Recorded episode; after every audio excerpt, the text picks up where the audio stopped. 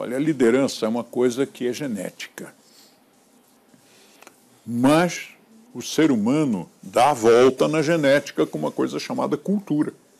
Quando nós escolhemos um cão, eu conto isso lá no meu livrinho, Anjos Peludos. Quando você for escolher um cão, não cometa o erro que todo mundo comete. Todo mundo diz o quê? Ah, eu fui lá e ele veio correndo para mim. Né?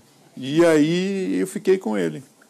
Né? Já começou mal, porque o cão começou mandando. Ele que te escolheu. Ele é um cão mandão. Ele é um, um alfa, um macho ou fêmea alfa. Aquele que vem correndo para você, pode esquecer. Esse aí, muito provavelmente, não é o melhor.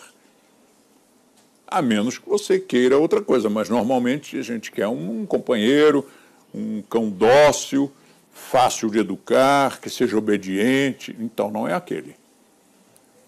Geneticamente, alguns cães na, na, na, na matilha na ninhada, alguns cães da ninhada já tomam a comida dos outros, já metem a pata em cima dos outros, se sentam em cima dos outros.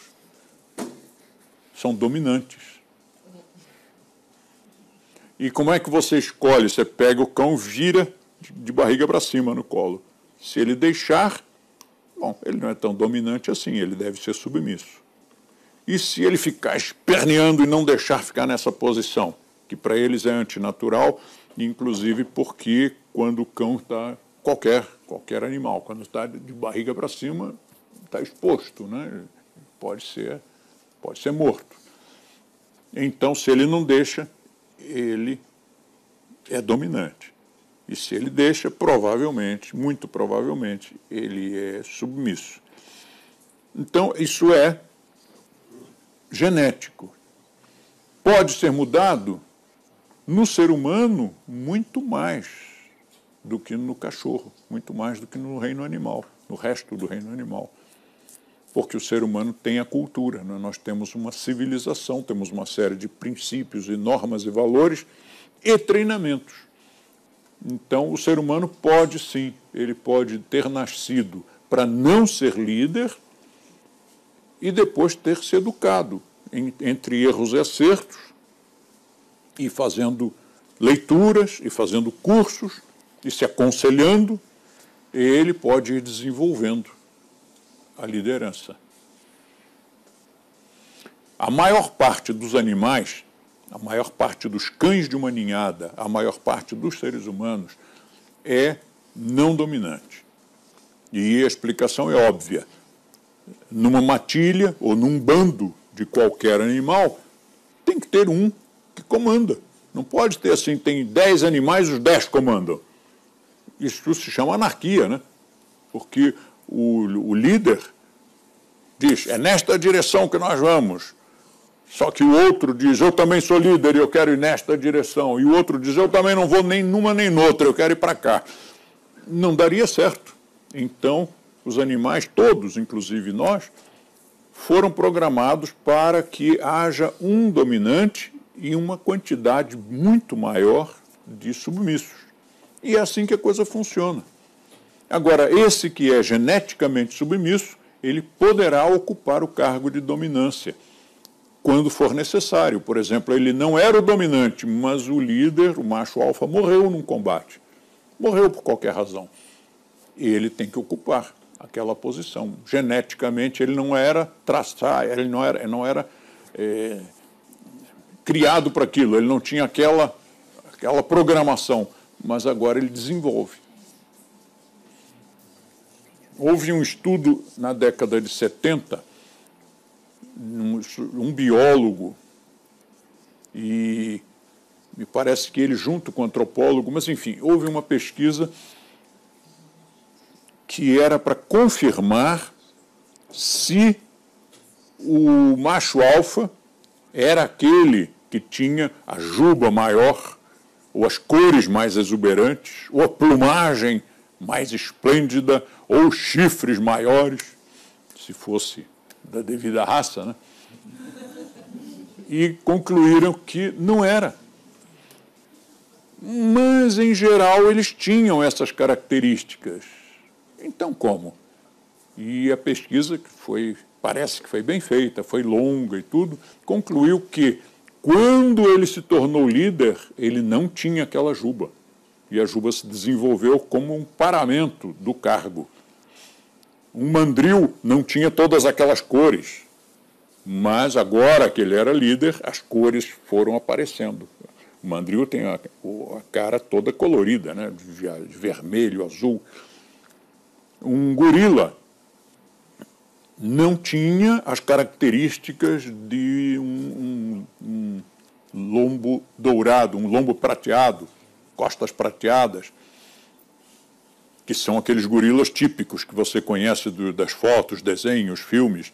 Os outros gorilas também são gorilas, nasceram no mesmo grupo, mas eles têm outra conformação física e fisionômica. Quando morre o, o líder, um outro desenvolve aquela característica. E uma das características é essa. Aqui fica tudo prateado, nas costas do líder. Mas por que, que ele não tinha aquilo antes? Se tivesse, o outro, costas prateadas, ia se chocar com ele, ia matar ele, ia matá-lo. Então ele não desenvolve instintivamente. A natureza é uma coisa impressionante, né? o cara não desenvolve. O outro saiu de cena, bom, então agora ele desenvolve. E os orangotangos, você já viu um orangotango líder, macho alfa? Não viu, né? É feio. Parece, é, ele parece ter uma deformidade. Bom, você sabe orangotango, né? Aquela figurinha meio com carinha de, de, retardado mental, né? Aquela redondinha, carinha redonda, aquele, aquela cara assim. O macho alfa não tem essa cara. Ele desenvolve uma protuberância aqui deste lado, outra protuberância deste outro lado, você olha e diz, elefantíase, está né? Tá com doença, e não é. Ele desenvolveu as características do macho alfa. E os outros machos do bando, todos eles parecem crianças. Você olha, é tudo criancinha, mas tem a mesma idade. Ele não desenvolve características do macho alfa, senão vai ter briga de morte ali no meio. Se o macho alfa morre, aparece um outro que começa a desenvolver. A conclusão dessa pesquisa é: todas essas características do macho alfa aparecem depois que ele ocupa o cargo, assim como nós. Depois que você se torna general, aí você ganha todos os paramentos. Você se torna é, bispo, agora você cardeal, agora você recebe o manto púrpura, a mitra, mas antes não. É depois que você recebe o cargo, aí vem os paramentos. E no reino animal é assim também. Ou seja, você pode mudar. O animal pode mudar, nós também podemos mudar. Você pode ter nascido para não ser líder e, de repente, aquilo se desenvolver. Pode se desenvolver em função da necessidade, em função da vontade que a pessoa tem de conseguir. Então, ela estuda, ela lê, ela faz cursos, ela se aconselha, eu quero, eu quero, eu quero, ela vai ao cinema, presta atenção. Né? Uau, aquilo ali, eu tenho que, que incorporar aquele comportamento, aquilo ali vai dar certo na minha profissão, na minha vida. E isso vai fazendo com que ela desenvolva. E também pode desenvolver quando a pessoa é obrigada, colocada num cargo, numa posição mesmo quando ela não queria, e colocada naquele cargo, ela então desabrocha. Aí aparece uma série de, de coisas.